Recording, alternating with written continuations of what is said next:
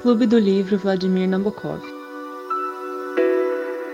Coloque seu fone de ouvido, pegue o livro no colo e venha ler com a gente.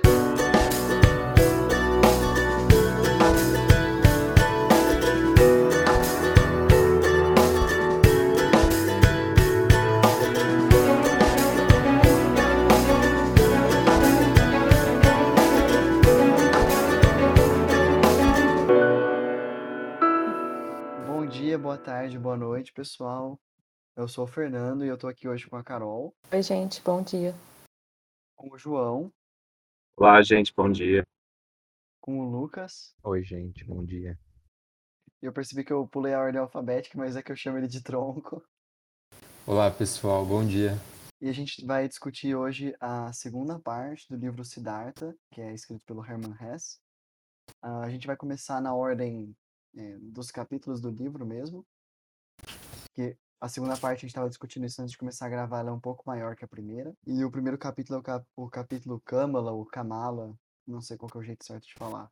Acho que é Kamala, né? Se fosse Kamala, teria acento.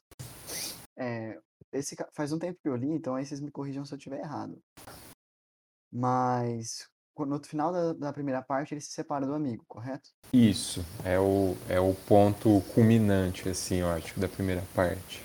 Perfeito. E aí, nessa segunda, essa Kamala, ela é uma. Vou falar uma palavra mais suave, né? Uma eufemismo, uma cortesã de uma das cidades lá, cidade grande, da região onde ele, onde o Siddhartha habita. E ele. Ele tá tentando experimentar coisas diferentes no mundo, né? Então por isso que ele vai ao encontro dela. E eles têm uma primeira conversa que ele meio que conquista ela por não se deixar cair nos charmes dela, talvez, seja a forma mais fácil de explicar. Alguém tem algum comentário para esse primeiro capítulo? É, eu, assim, só mais ou menos como eles se encontraram, né?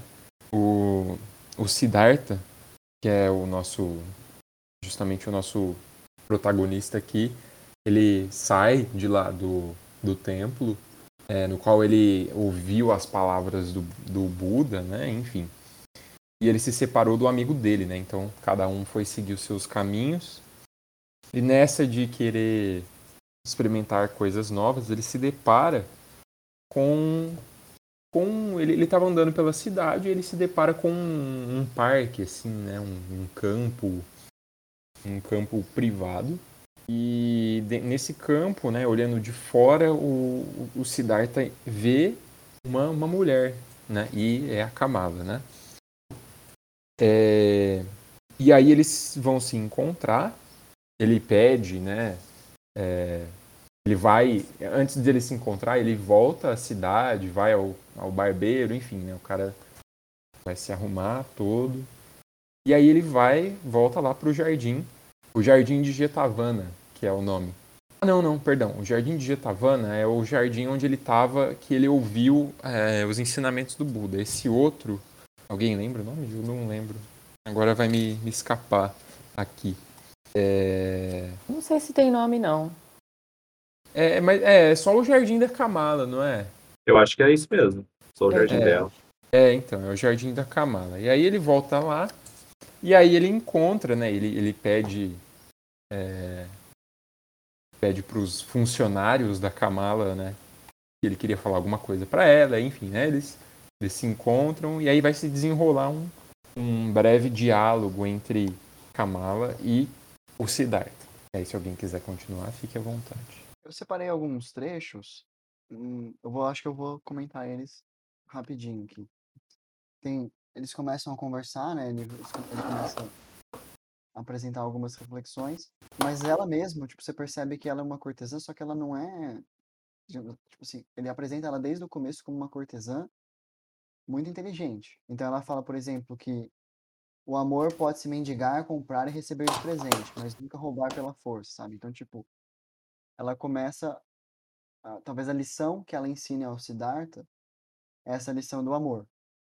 Do amor diferente do amor fraterno, do amor eh, familiar, etc. Mas eu, eu tinha comentado que ele conquista ela por não ceder, digamos assim, tanto aos charmes, mas na verdade ele conquista ela com um poema. Ele faz um poema para ela e ela gosta muito desse poema E aí, meio que assim, é aí que ele começa a conquistá-la, né? Apesar dele não ter dinheiro e roupas, como ela fala que ela que é algo que ela gosta muito, né? Então aí ele fala, olha, então o meu próximo objetivo vai ser conquistar isso, que apesar de ser insignificante, é, que, e por ser insignificante, ele não vai tirar o sono do Siddhartha. Então, depois acho que a gente vai conseguir conversar mais sobre isso, né? Mas nesse primeiro momento, ele tá valorizando o amor quando ele encontra com a Kamala, Kamala, mas ele tá tratando as outras coisas como insignificantes, como mundanas.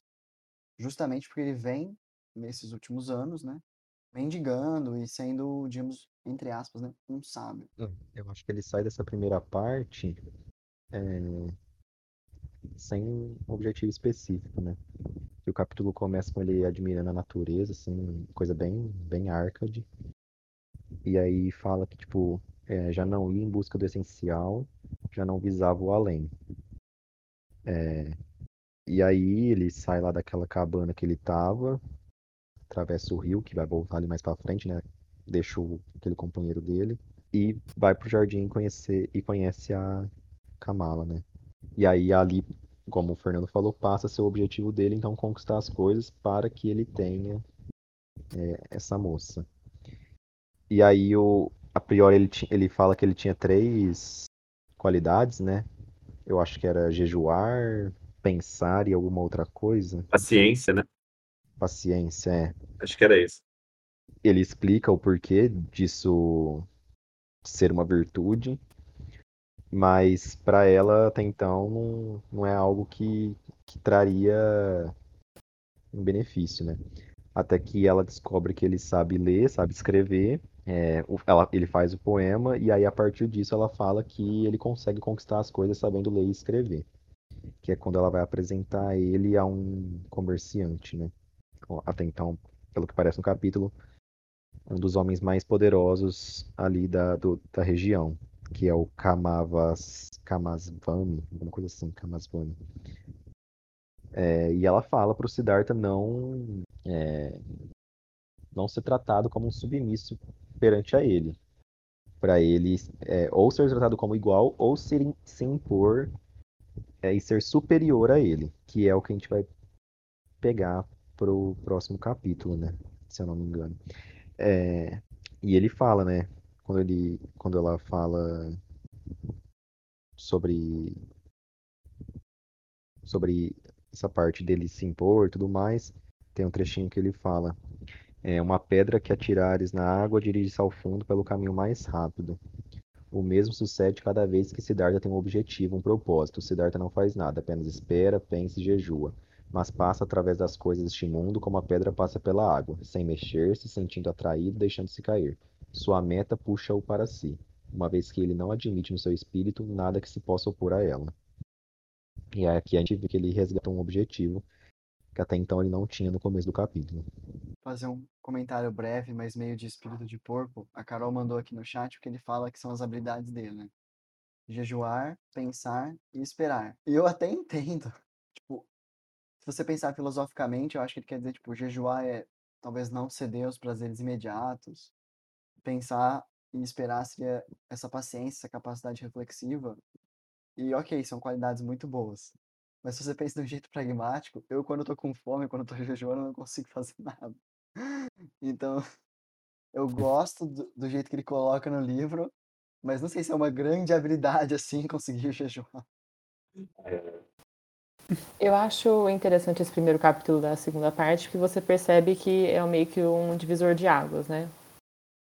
É, que você percebe, assim que ele, que ele encontra a Kamala, que a vida dele vai tomar um rumo muito diferente do que a gente estava acostumado na primeira parte. Eu acho que isso que fica muito claro.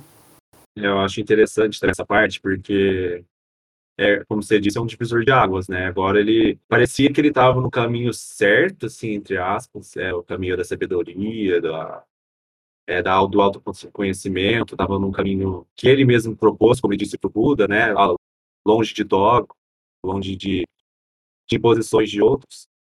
Aí ele estava no, no caminho do, do autoconhecimento por ele mesmo, e agora ele está indo para um caminho no qual ele sempre condenou, assim, ele sempre condenava prazeres mundanos, é, o amor, porque isso te subjugava, isso te fazia sofrer mais do que o necessário para a vida. E tudo isso começa agora, assim, essa, esse, essa mudança de rota, né?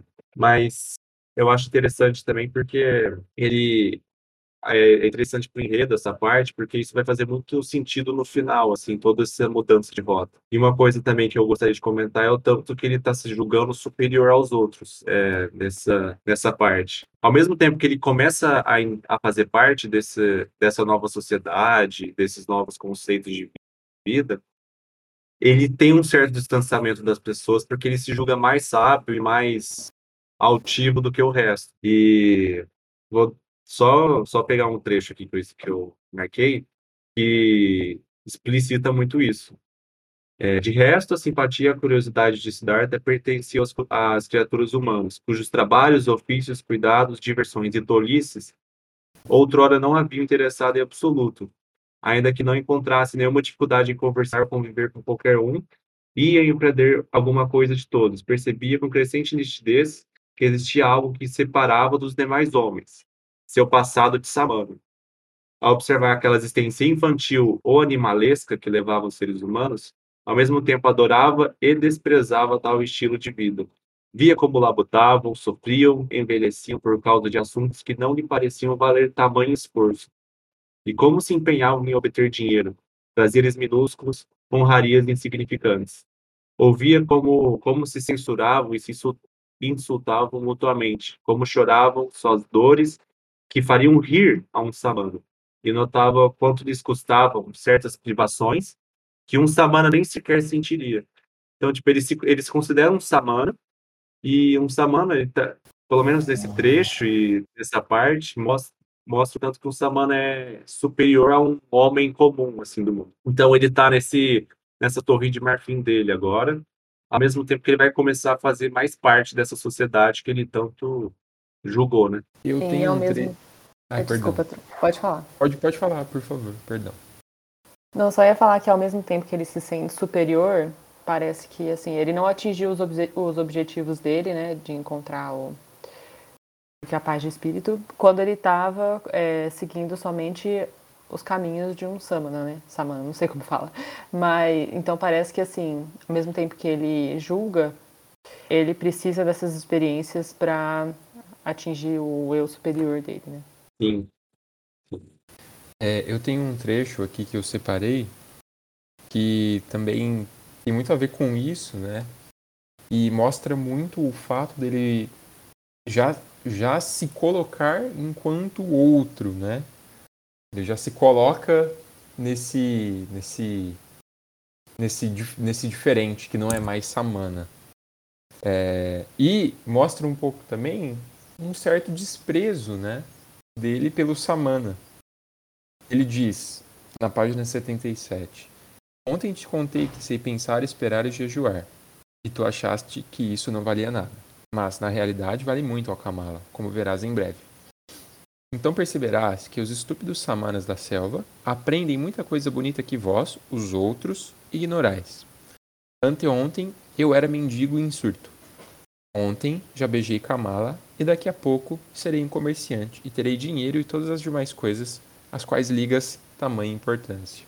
Então ele dá para perceber nesse trecho que ele ele considera algo muito fácil assim, né? É, conquistar essas coisas mundanas, né? E ele vai atrás disso para uma finalidade muito pessoal de estar com Kamala, né? De aprender é, o que é o amor, enfim. Né? É, acho que em muitos momentos ele é bem arrogante. Tive essa mesma sensação que vocês.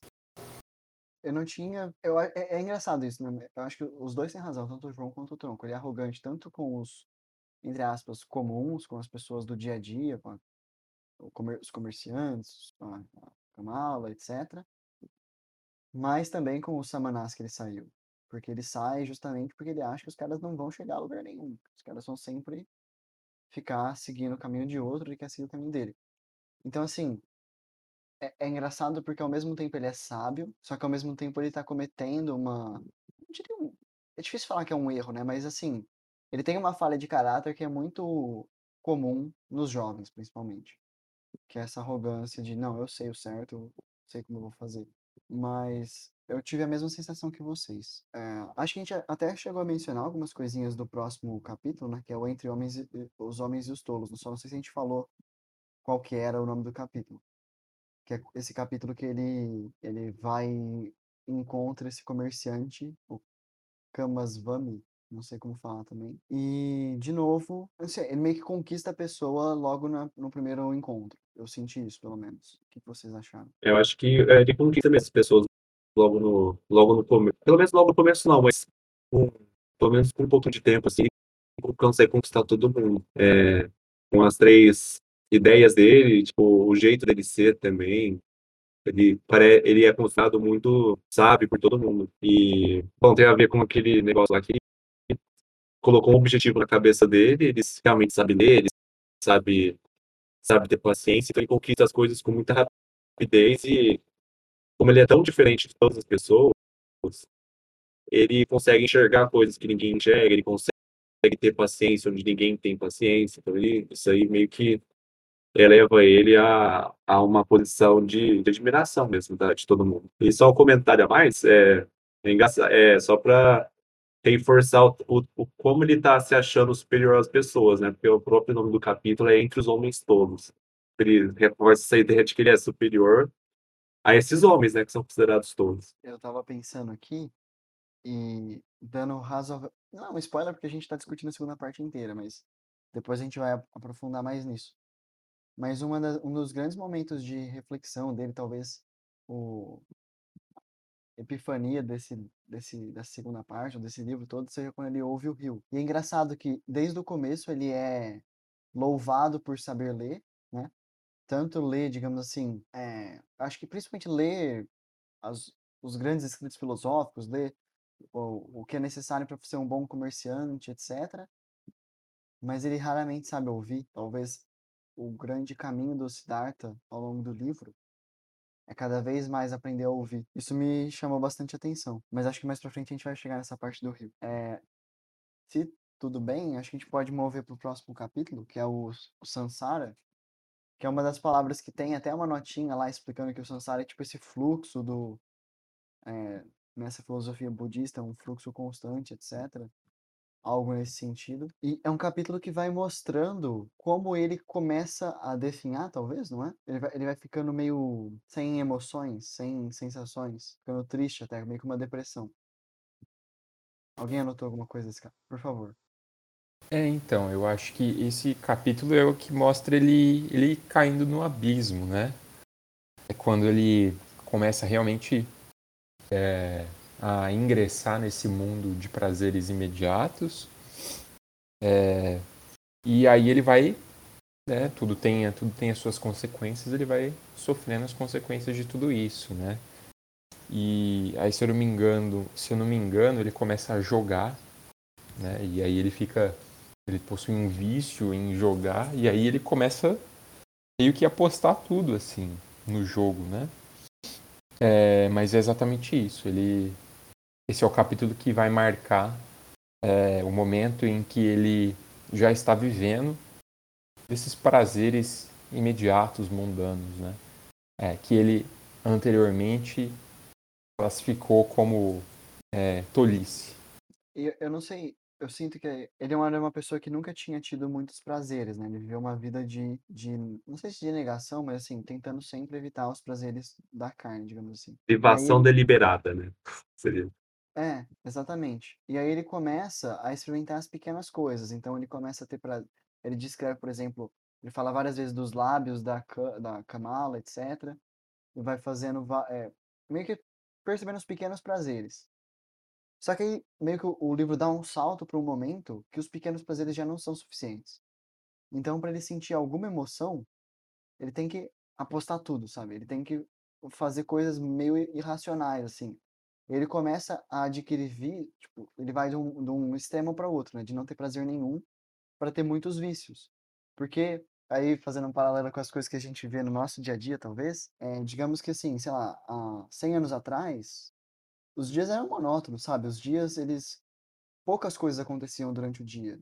Então, meio que a gente se acostumava com um, um certo nível de estímulo. Hoje, você abre o celular, esse- o celular, computador, etc., qualquer coisa, e você tem mil e um estímulos, você tem mil e um compromissos para fazer, virtuais ou não, presenciais ou não. E a gente tá talvez nesse outro extremo, sabe? De uma vida que era completamente. Uma vida que era muito pacata, talvez há muitos anos atrás, para agora uma vida que ela tá, tem sempre muita coisa acontecendo. A gente tá nesse outro extremo agora do Siddhartha, do Sansara. É isso mesmo. Sansara, pelo que eu entendi, vocês me corrijam se eu estiver errado, mas Sansara, pelo que eu entendi, é, é submissão aos prazeres, tipo, ao mundo do caos, sei lá. É essa a interpretação que eu tive. Mas se é, vocês entenderam outra coisa, vocês me falam. E ele vai cair nisso, né? Pode falar, Fernando. Não, pode terminar. É, então, tipo, aí ele, só para dar um contexto geral assim, do capítulo, ele, ele tá querendo conquistar a Kamala, aí ele, a Kamala falou que, ela, que ele precisa de dinheiro para conquistar ela, que para ela dar o amor, para ela ensinar as artes do amor para ele. É, então ele, ele vai atrás desse Kamasvami e ele conquista também o Kamasvami por, por suas três habilidades, que é pensar, jejuar e qualquer outro, pensar, jejuar e esperar. Esperar. Isso. Aí ele consegue conquistar o Kamasvami. O Kamasvami co- é, co- começa co- a considerar ele como um sócio, tipo, começa a envi- a enviar ele para missões, para é, fazer comércio com, com os outros povos e e começa a dar super certo. Ele começa a ganhar a atenção de todo mundo porque ele ele realiza o seu trabalho bem, ele consegue dar, dar lucro para o Kamasvami, e ao mesmo tempo que ele consegue isso, ele, ele faz tudo de uma forma muito, muito simples, respeitosa.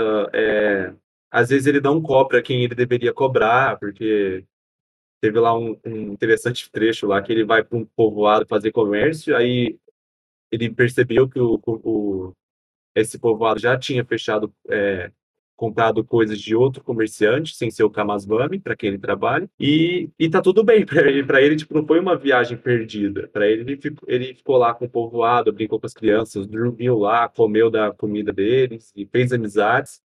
E no outro dia ele volta. E o Kamasvami fica, o Kamasvami, tipo, como qualquer uma da nossa sociedade, como o Fernando falou, é, com esses mil estímulos diferentes, pensando numa forma bem pragmática. O Kamasami ficou.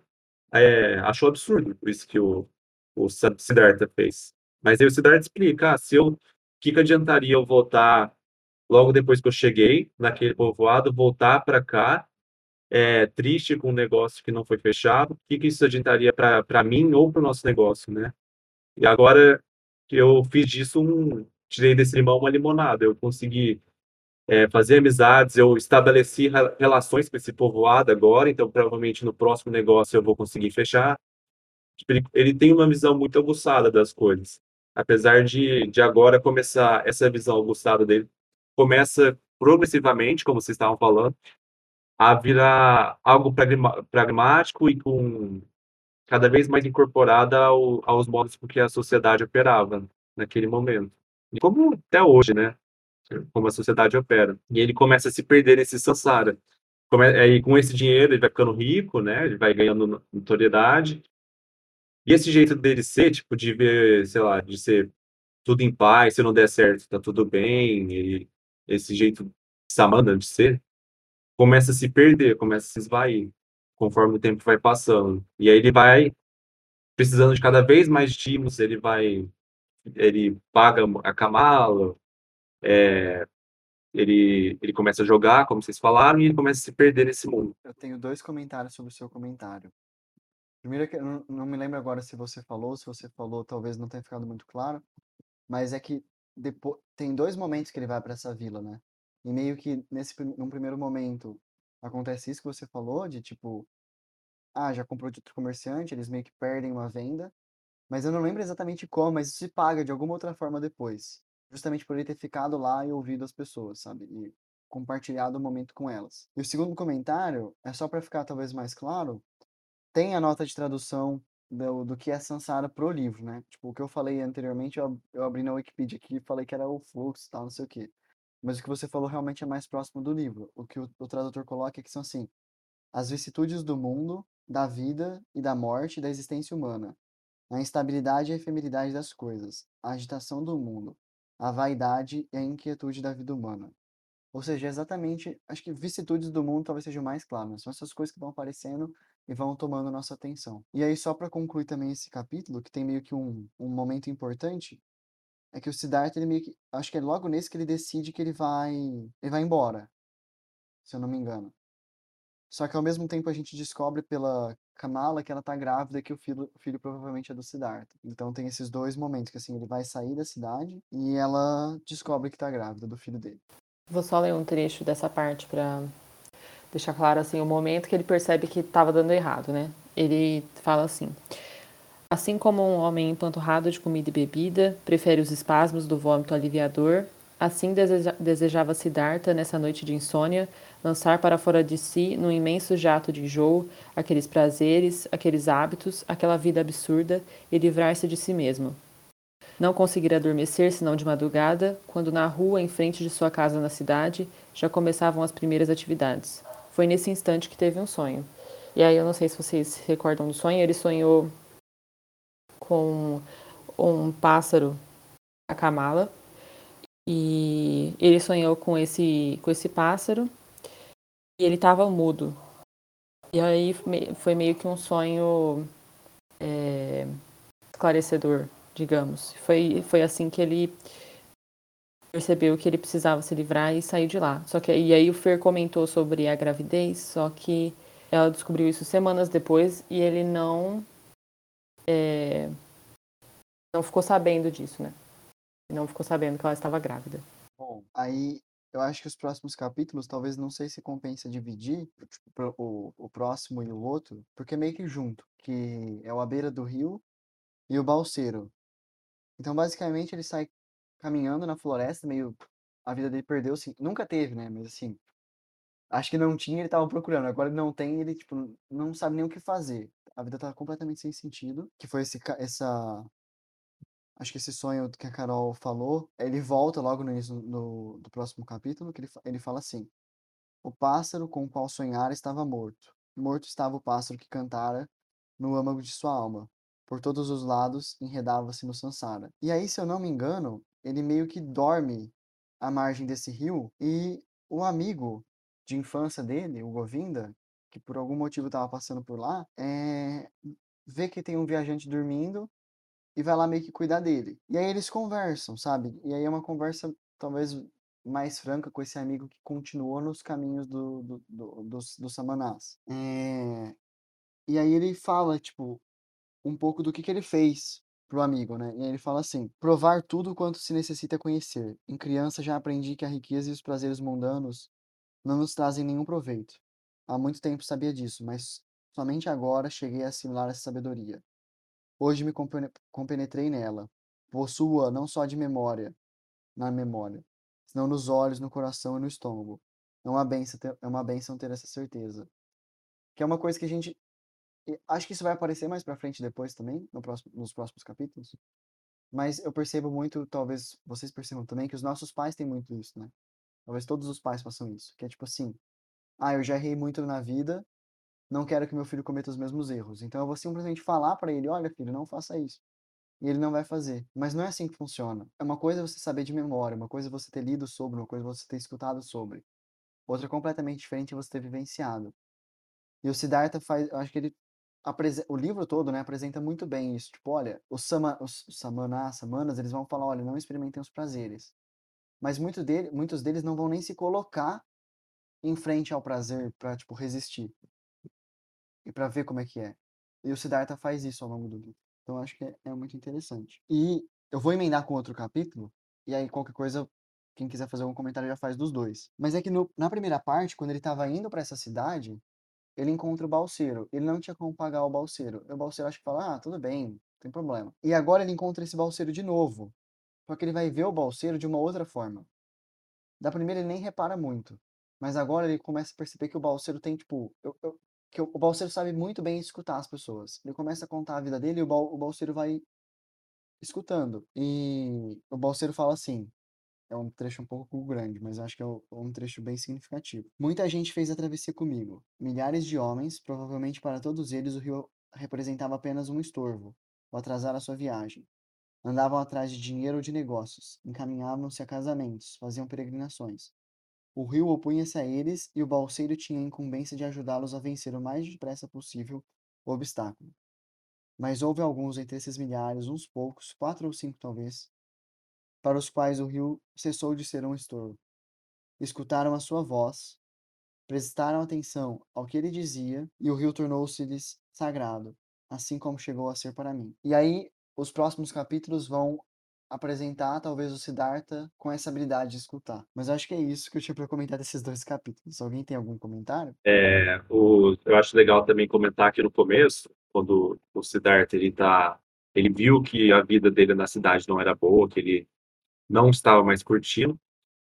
E para representar isso, ele na, no início do capítulo à beira do rio, que ele tá ele experimenta aquela meio que crise existencial, que ele percebe que a, a vida dele como está não faz sentido. Ele chega e fala e conversa com alguém que eu não lembro quem que é, mas não é o Govindo ainda. Ele fala que tenho sido um ricaço, mas cessei de sê-lo. Não faço nenhuma ideia do que serei amanhã. Perdeste a tua fortuna? Fala o outro cara, né? Ele fala, perdia, ou talvez ela tenha perdido a mim. Então eu acho interessante essa a forma como ele escreveu que não foi ele que perdeu a fortuna, mas foi a fortuna que perdeu ele. Tipo, a fortuna parou de ser, parou de ser algo que o Siddhartha admirava, né? E com isso ele ficou profundamente triste e no rio quando ele tá lá, como você tinha falado, ele começa a olhar o rio e pensa em se matar até. Ele pensa profundamente em se matar porque a vida dele como tá não faz sentido. Então, se ninguém tem mais nada para comentar, finalizando esse capítulo e no início do outro, a Kamala morre e deixa o filho ainda meio criança, meio pré-adolescente, não sei exatamente a, idade, para ficar com o Siddhartha, correto? E com o Siddhartha e o Balseiro. Então o filho ele sai de uma vida completamente cheia de luxos que a mãe oferecia para ele, vai viver com o pai, com o Balseiro que mora numa cabana, sabe, meio só na, na subsistência. E aí começa uma série de embates, né? Que o, o filho ele é bem mimado, ele não obedece o que o pai fala, ele tá sempre descontente, etc. E, enfim, eu separei aqui alguns trechos, vou ler aqui o que eu grifei. Porque o, o Balseiro começa, tipo assim, começa a dar uns conselhos para ele, mais ouvi-lo do que dar conselhos, mas ele sempre fala, tipo, ó, oh, eu tô aqui, vou te ajudar, tal, é, é sua decisão do que você vai fazer com seu filho. Mas ele tá ali sempre assistindo nos dois sentidos, assistindo de vendo o que tá acontecendo e assistindo no sentido de ajudando o Siddhartha na medida do possível. Aí, quando, mas ele vê que o Siddhartha está infeliz, né? Ele fala assim, ó, consulte o rio a esse respeito. Achas realmente que cometeste a tua tolice a fim de poupá-las a teu filho? Julga-te capaz de proteger pequeno contra o Sansara? De que modo? Por meio de ensinamentos, de preces, de admo admoestações? Ora, meu querido, esqueceste por completo uma história que me contaste aqui mesmo, em outra ocasião. A edificante história de um filho de Brahmani que se chamava Siddhartha. Quem resguardou esse Siddhartha do Sansara, do pecado da avareza e da insensatez?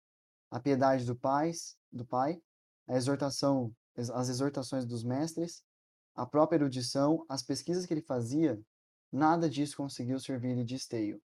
Ou seja, ele mostra que o mesmo caminho que o Siddhartha teve que passar, o filho também vai ter que passar.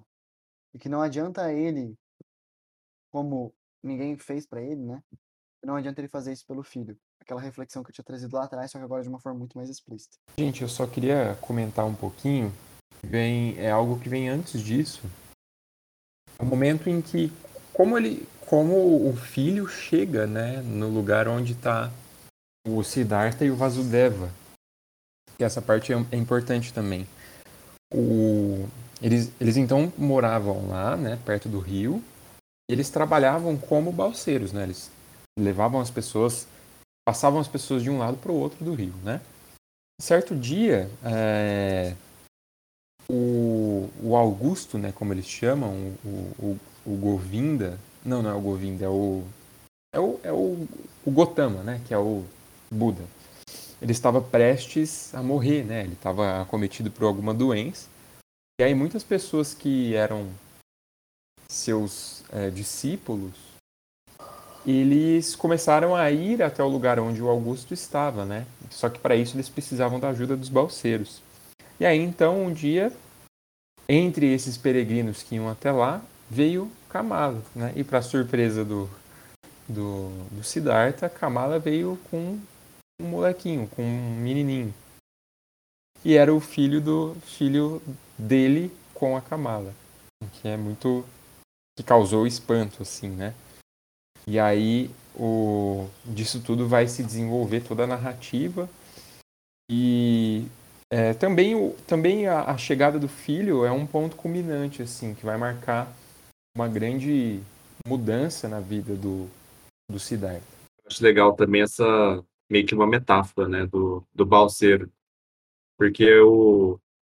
Bom, balseiro é você levar uma pessoa de, de um mundo para outro, basicamente, né, tipo, de uma margem para outra. E eles, como, como, conforme eles vão transportando as pessoas de um lado para o outro do rio, eles vão ficando famosos. É, gente vai lá para visitar eles, para conselhos, e a maioria acha que. Desculpa, a gente está passando avião aqui. A maioria acha que, que é uma. A maioria acha que, que eles estão viajando, assim, quando eles chegam lá, mas ao mesmo tempo, na sabedoria popular, todo mundo considera eles como sábios. E, bom, é outra coisa, assim, que o, o, é uma ideia central, assim, do livro é o que o Fernando falou, que você não pode tirar a pessoa do caminho que ela tem que percorrer para atingir aquele grau máximo de sabedoria, de, de autoconhecimento. O, o Siddhartha ele faz de tudo, né, com o filho, para que ele para que ele deixe de, de ser teimoso, de ser é, mimado pelas coisas, de querer sempre bens materiais, de se importar muito com isso. Ele, o Siddhartha fica tentando ganhar o filho com a paciência e que ele fica achando que o filho vai vai melhorar no futuro e, ele impede o filho de, de, ir embora daquele, daquela casinha perto do rio que eles estavam. Mas aí o, o importante é que não tem como fazer isso, né? não tem como se impedir uma pessoa de trilhar o caminho dela para que ela atinja esse conhecimento máximo. E também o, o que o Tronco falou é, vai no mesmo sentido, né? O, as várias pessoas, monges, o próprio Govinda e a, a Kamala e o filho estavam indo ver um, um, o Gotama, que é o Buda. E o que, que o Buda ensina? O Buda ensina justamente é um, um caminho, assim, entre aspas, que todo mundo deve seguir para atingir o conhecimento máximo, para atingir uma sabedoria de vida. E, de novo, é, o livro tenta mostrar que isso não tem como, não tem como você fazer isso, porque o, os caminhos são diferentes e não tem como você ensinar porque a, a, é, tudo isso indica que são só palavras, são, e palavras não não abarcam a totalidade do assunto. É, palavras não conseguem exprimir tudo que tudo que a sabedoria tem a oferecer. É, tem uma parte lá do livro, já avançando um pouco, que mostra que a, toda a ideia é meio que unilateral. Você reduz tanto, tanto a ideia que ela vira que você não consegue enxergar ela no meio de, to, de todo o resto. É como se você enxergasse só as árvores e não a floresta, por exemplo. Você perde a noção de totalidade. E o que o Siddhartha, né, já encaminhando mais para o final, é, vai perceber é que existe um, a eternidade, né? Tudo, tudo existe de um só, de uma, a um só tempo, ao mesmo tempo, tudo, to, todo passado, presente e futuro existe só em um momento. E que isso é a sabedoria, você perceber essa noção de totalidade, eternidade das coisas. Vai demorar um pouquinho para voltar, né? Alguém tem mais algum comentário? É, sei lá, parece que é, é meio brisa, assim, o que eu falei, né? Mas conforme você vai lendo o livro, você, você percebe, assim, que várias coisas fazem muito sentido, tipo, do, dessa questão da eternidade. Aí, se alguém quiser explicar melhor que eu, assim, todo esse conceito de eternidade, por favor. É, só antes da gente prosseguir, eu não sei se foi falado, mas o, o fato que, que condicionou a morte da, da Kamala, né? É, porque ela morre durante a narrativa, foi que eles, eles estavam naquela peregrinação, né? Eles estavam andando pelo mato e aí ela foi picada por uma cobra. E aí então o filho dela começou a chorar, a gritar. O, o, o Vasudeva e o Siddhartha encontraram ela, fizeram alguns procedimentos, né, deram uma poção, limparam a ferida e tudo mais. No entanto, ela morreu, né? Então, é, e ela morreu na cama onde dormia Siddhartha. E aí foi então nesse momento que, que ela conta para ele que o menino era filho, né? É, enfim, e aí depois que ela morre, é, o menino fica totalmente desolado, o, o Siddhartha fica abalado, mas aí eles partem pro, pro enterro né, da mãe, que por um acaso também é no mesmo lugar onde foi enterrada a, a, a parceira do Vasudeva, né, que era o balseiro amigo do Siddhartha. E se eu não me engano é em cima lá das montanhas e tudo mais, onde ela foi cremada. É... E aí eles vão caminhando, caminhando para essa, para esse, para essa finalidade deles e tudo em meio a tudo isso acontecendo, né? Tudo que o pessoal já falou, né? O menino mimado, o menino não reconhecendo a paternidade é, do Siddhartha, o menino não, não, não reconhecendo ele enquanto pai mesmo, né? Desprezando ele, bem como também o, o Vasudeva. Enfim, né? Vai se desdobrando toda, toda essa problemática com a qual vão se deparar o Siddhartha e o Vasudeva. Aí o, o filho ele vai embora, né? Eventualmente ele se escapa. E antes dele escapar, ele maltrata muito o pai e o, e o outro. E com isso o, Siddhartha ele passa por um momento assim de extrema tristeza, uma tristeza que ele não via desde a, desde aquela época que ele tentou se matar no rio, porque ele, conforme ele vai, ele é bolseiro, ele parece que ele atinge um grau de sabedoria muito alto. Mas esse negócio do filho realmente abala muito ele. E aí, só para ilustrar de novo aquele conceito de eternidade, o, quando o Siddhartha ele volta para aquele casebre perto do rio, triste como ele estava, né, porque, por causa do todo o acontecimento com o filho, ele começa a olhar o rio e o rio começa a falar com ele, né? E nesse momento ele percebe um pouco da eternidade de novo porque ele mesmo, o Siddhartha, ele abandonou o pai dele no, no passado. O Siddhartha, ele abandonou o pai para se tornar um samano. O, e, e o pai, ele ficou imaginando assim o rosto velho do pai, sozinho, sem o filho. Perdeu o, fi, o filho logo na juventude, né? Porque o, o Siddhartha saiu e nunca mais voltou. E ele se enxerga como pai, porque ele, ele se encontra o reflexo do Siddhartha, dele mesmo, né, no rio, e lembro do pai dele. Então, tipo, é uma identidade que ele, que ele, que ele, que ele concretizou com o pai dele. Porque agora o Siddhartha, ele perdeu o filho quase da mesma forma. Apesar de ter a diferença que o filho foi deliberado, né? Deliberado não, mas foi por causa de acontecimento ruim, né? Que é a perda da mãe dele, aí ele não gostava do pai, foi embora. O Siddhartha, ele, ele foi embora por um, mais de forma, forma mais deliberada, eu acho. Mas o elo sempre está lá, que o filho abandona o pai no, na juventude. E é aí que ele começa a entender mais esse conceito de eternidade, que as coisas eram para acontecer assim. O passado, o futuro e o presente estão, estão tudo interconectados e não existe conceito de tempo. O conceito de tempo é um só. É, tudo está acontecendo como, como deveria ser. É, aí ele fala da perfeição do universo, que, que que você só consegue entender a perfeição do universo quando você introjeta esse conceito de eternidade. Enfim, se alguém, se alguém puder elaborar melhor que isso. Não sei se melhor, mas vocês leram um trecho que está no capítulo 1, que fala enquanto prosseguia, que fala quando o balseiro morre, etc. Ou não? Ó, eu vou ler não, então. Ah. Pode ler, pode ler. É, eu vou ler o trecho porque eu acho que, tipo, não é que ajuda a entender, mas coloca em contexto o que é essa eternidade que ele quer dizer no livro que acho que é logo que o Balseiro morre, né? Ele fala assim: enquanto prosseguia falando, e aí ele estava falando, o rio falando com ele, né? Revelando mais e mais segredos, abrindo-se sem nenhuma restrição, Siddhartha reconhecia com crescente clareza que aquele ente que o escutava imóvel já não era Vesudeva, já não era nenhum ser humano, pois que se impregnava da sua confissão como uma árvore absorve a chuva. Sim, esse vulto imutável era o próprio rio. Era Deus, era a eternidade. Então, na verdade, eu acho que nem é quando o Balseiro morre, acho que é um pouco antes disso. Mas acho que o que ele, o que ele tá falando nesse sentido da eternidade é que, tipo, todas as coisas acontecem sem um começo e sem um fim.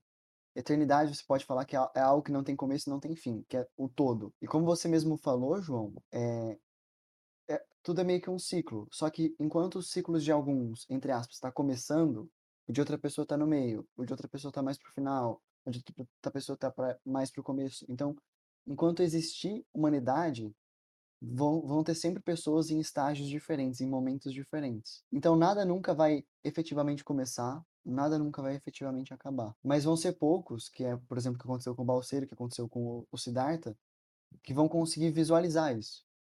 Que vão conseguir, não só, talvez não só visualizar, mas conseguir estar de bem com isso, estar de, é, é, entender que isso está acontecendo e conseguir conviver com isso de uma forma positiva, conseguir conviver com isso de uma forma que não vai te deixar ansioso, que não vai te deixar sem esperança, sem expectativa, que vai simplesmente aceitar.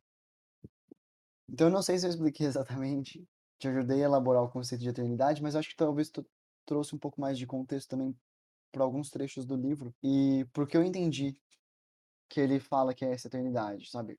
Quando ele fala que é Deus, eu não sei exatamente qual Deus que ele está falando, mas acho que eu consigo entender dessa forma, que ele está falando de um todo, e de um todo que está em constante evolução. E não uma evolução para o melhor, mas uma evolução para o próximo passo. Isso, exatamente. Isso é. E ele fala do rio, né, também, que tem essa totalidade, que o rio é igual tanto na nascente quanto na foz dele. No caminho, ao longo do caminho do mar, ele sempre é o mesmo rio. Aí tem essa totalidade. Mas eu acho que é meio. É muito difícil, né, conseguir explicar esse conceito, mas é, tem que ler o livro, assim, para para pegar todo. Tentar pegar toda essa, essa poesia que traz, né, o livro, que é, que é bastante lindo. Mas eu marquei um trecho, assim, que pode ajudar melhor as pessoas entenderem. É, o pecado, ele está conversando com o Govinda, né, no final, e o Govinda fica incrédulo, assim, pra, de ver o, o amigo dele tão, tão sábio, assim, e, e nem reconheceu o Siddhartha, mas... E ele, Govinda, que era um monge budista já, não estava tão feliz na doutrina budista, e ele olha o, o e busca o Siddhartha como como uma fonte de novos conhecimentos, né, para um novo caminho de sabedoria e tal. Aí o Siddhartha, ele per, per- o Govinda pergunta um- algum conselho para o Siddhartha, o Siddhartha fala: O pecador que eu sou e que tu és é pecador, mas um dia voltará a ser Brahma. Em determinado momento alcançará o Nirvana e será o Buda. Mas olhe bem, esse um dia é apenas uma ilusão, um termo convencional. O pecador não se encontra a caminho do estado de Buda, não está em plena evolução, muito embora o nosso cérebro seja incapaz de imaginar as coisas de outro modo.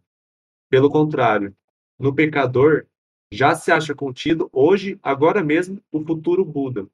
Todo o seu porvir já está presente. Tudo deves, tu deves respeitar na pessoa desse pecador, na tua própria pessoa, na de qualquer homem, o Buda em botão, o Buda possível, o Buda oculto.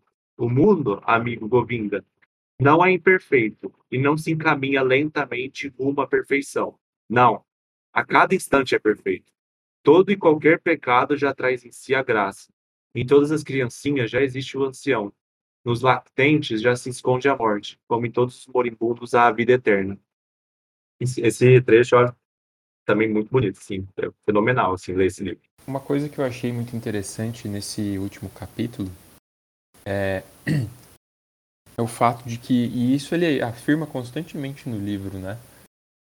É, é o fato de que ele sempre está. Ele sempre acha que a sabedoria, ou até mesmo o próprio conhecimento, ele nunca é algo que você transmite, né? Justamente por conta dessa imperfeição das palavras, né? Dessa redução das palavras, né? A palavra reduz o que realmente é o conhecimento. E, e aí ele fala, né, em determinado, determinado momento, que a gente pode achar a sabedoria, a gente pode viver ela, a gente pode até mesmo consentir que ela nos norteie, né? Que ela nos direcione. É, a gente pode fazer milagres, mas nunca nos é dado pronunciá-la e ensiná-la. E eu acho que isso é muito importante, né? Isso, na verdade, é o que vai refletir tudo, toda essa trajetória do Siddhartha. Ou seja, tudo que ele fez na vida dele inteira, que nos é passado aqui no livro, tinha como reflexo e tinha como base esse entendimento dele, né, de que a sabedoria e o conhecimento, eles não são algo que você deveria aprender. Ele queria encontrar as coisas por si mesmo. Ele, ele até fala, né, ele fala pessoalmente pro, pro Buda, e ele queria viver a experiência da iluminação, que também foi, foi vivida pelo Augusto, né? É, então, toda a trajetória, o livro inteiro, ele, ele gira em torno dessa cosmologia, né? Desse universo é, é, que ele tanto nos diz aqui. É, eu acho que essa concepção vai culminar em tudo que ele viveu, né? Acho importante a gente voltar só um pouquinho, se ninguém tiver nada a comentar sobre o que o Tronco falou. É, o João mencionou um encontro final dele com o Vinda. Eu acho que é legal mencionar. Na verdade, o Govinda foi até ele porque o jardim a Kamala presenteou ao discípulo e, e, e viu falar de um balseiro que era considerado muito sábio. E aí ele foi atrás desse balseiro, não sabendo que era amigo dele de infância. E foi nessa ocasião que ele acabou encontrando ele e eles tiveram é, essa meio que conversa final. Não sei se alguém tem mais alguma coisa para falar sobre isso vou acrescentar alguns pontos que eu acho que, tipo, esse capítulo, como você mesmo falou, pelo chat, que você não falou agora na voz, mas é, ele faz meio que uma recapitulação de tudo. O próprio Siddhartha faz essa recapitulação. Ele fala, por exemplo, é, tu sabes, ele está falando pro, pro Govinda, né? Tu sabes muito bem que já na minha mocidade, naqueles dias que passamos na floresta em companhia dos ascetas, cheguei a desconfiar de doutrinas de professores, a tal ponto que lhes conservei e virei as costas. Esse é o resumo da primeira parte. Aí vem o resumo da segunda parte. E assim me, e assim me conservei. Desde então, porém, tive numerosos mestres. Uma formosa cortesã serviu-me de instrutora durante longos anos. Um comerciante abastado ministrou-me os ensinamentos. Alguns jogadores de dados deram-me aulas. Certa feita, um peregrino discípulo de, do Buda foi meu mestre quando permaneceu sentado perto de mim enquanto eu dormia na selva por ocasião de uma romaria. Também a ele devo certas noções e lhe fico grato, por isso, muito grato. Mas a maior parte do que aprendi veio do rio e de meu predecessor, o balseiro Vasudeva. Foi um homem simples esse Vasudeva, nenhum filósofo, mas sabia o necessário tão bem quanto Gotama.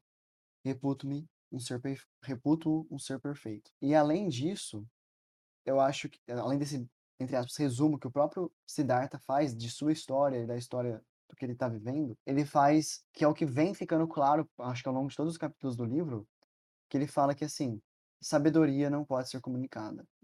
Sempre que você vai falar de alguma coisa, você passa somente um lado da verdade. Você só passa tudo, tudo o que você passa é verdade, só que ela é verdade do seu ponto de vista, com base nas suas experiências.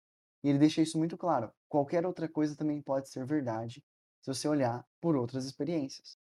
Então é por isso que sabedoria não pode ser comunicada, que você tem que viver para se tornar sábio. E acho que agora o João quer acrescentar algumas coisas. É, eu só achei que foi interessante nessas conversas que o, que o Siddhartha teve com Govinda, o tanto que ele distinguiu é, o achar do procurar. Porque o Govinda parece que ele estava procurando sempre alguma coisa, ele estava procurando é, sabedoria, procurando ser o ser perfeito, procurando é, seguir os passos do Buda e achar finalmente a sabedoria. E o próprio Siddhartha estava cometendo esse erro, né? De ficar procurando sempre, sempre alguma coisa, sempre tem alguma meta para atingir. E o Siddhartha, no final, ele percebe o tanto que, que isso é infrutífero, que isso não isso não leva a lugar nenhum. Aí ele fala que você tem que achar as coisas e não procurar. Você tem que estar aberto às coisas, você tem que estar ter uma percepção aguçada e incorporar tipo toda a sabedoria com que as suas experiências vão lhe trazer. Como o Fernando falou, é você não pode ficar dependendo de mestres é, e e doutrinas, você tem que viver a sua própria experiência. E por isso você tem que ficar achando as coisas e não procurando. Porque quando você procura, você, você tem um objetivo muito específico em mente. E tudo que é específico, tudo que é delimitado muito, é, de forma muito, muito específica, assim, você perde a noção do todo. É aquilo lá que eu já falei, que você perde a, a árvore das florestas. Você tem que sempre tentar enxergar essa totalidade nas coisas. Bom, aí esse, outro trecho, assim, eu achei bem... Essa, essa parte, né, do procurar contra o achar, eu achei bem interessante. E aí, eu não sei se é exatamente isso, eu acho que é mais, é, é igual você falou, ver o todo e não ver só uma coisa só, ver a floresta não as árvores. Mas eu também sinto que o- Herman Hesse, ele passa a mensagem de que, assim, procurar é você simplesmente tentar encontrar atalhos. Você tentar ler um livro que, tipo, não que isso não seja bom, mas, tipo, você só fazer isso, sabe? Você tentar e meditar para descobrir, sei lá, o sentido da vida. Você lê um livro para descobrir o sentido da vida. Você ir numa palestra para descobrir o sentido da vida. Isso seria o procurar. Enquanto o achar seria você simplesmente viver. Você ir viver e conscientemente colhendo esses ensinamentos. E colhendo essas experiências. E construindo o seu sentido. Então eu acho que eu gostaria de encerrar com esse paralelo, se ninguém tiver mais nada a acrescentar. Então é isso, gente. Muito obrigado a todos. Até mais. Tchau, gente. Obrigada. Tchau, gente. Tchau, pessoal. Muito obrigado.